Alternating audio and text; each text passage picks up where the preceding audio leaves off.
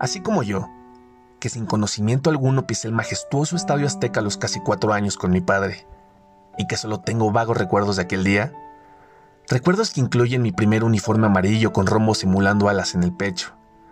Un uniforme no de marca, sino de la vendimia que se pone afuera.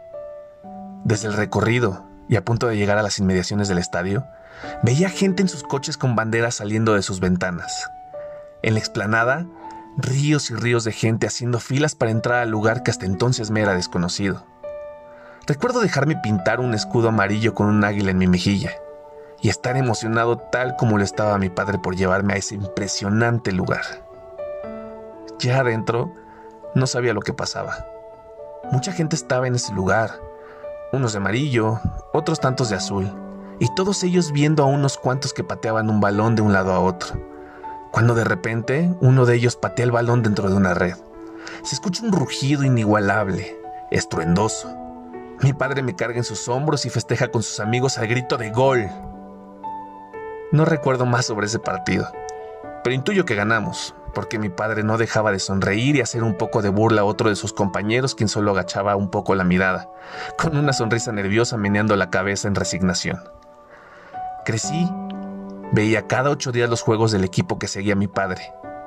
Aprendí cuándo gritar gol, cuándo manotear, cuándo enojarme, y viví también momentos amargos y de tristeza que me hacían llorar.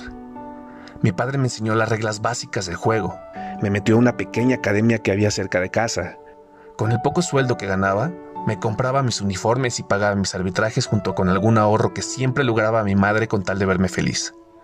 Pateando un balón al fondo de una red. No importando si el día estaba soleado, nublado o lluvioso, sin importar que llegara a casa raspado de una rodilla o lleno de lodo. Mis padres siempre fomentaron en mí ese amor por el fútbol y por los colores que hasta ahora defiendo. Ahora yo soy quien algunas veces los llevo a ese mismo estadio donde nació toda esta algarabía y sentimiento al deporte que más amo. Ahora son ellos los que me preguntan sobre algunos cambios de las reglas y sobre las nuevas incorporaciones que va teniendo el club. Y ahora entiendo también que me toca a mí, que debo sembrar esa semilla en el corazón de mi hijo, que a pesar de que lo llevé a la misma edad que me llevaron a mí al estadio, Debo educarlo y alejarlo de los vicios y malos pasos con el pretexto más bonito que puede existir como lo es el fútbol. Debo entender y ser sabio de que él tomará sus propias decisiones, pero estoy casi seguro que él, tal como yo, se contagiará de esa forma de vivir el fútbol que tiene su padre, de la manera que lo gozo y lo sufro. Algún día, él, como yo, crecerá y vivirá la más grande sensación que te deja ser un aficionado del fútbol. Capitán Soccer.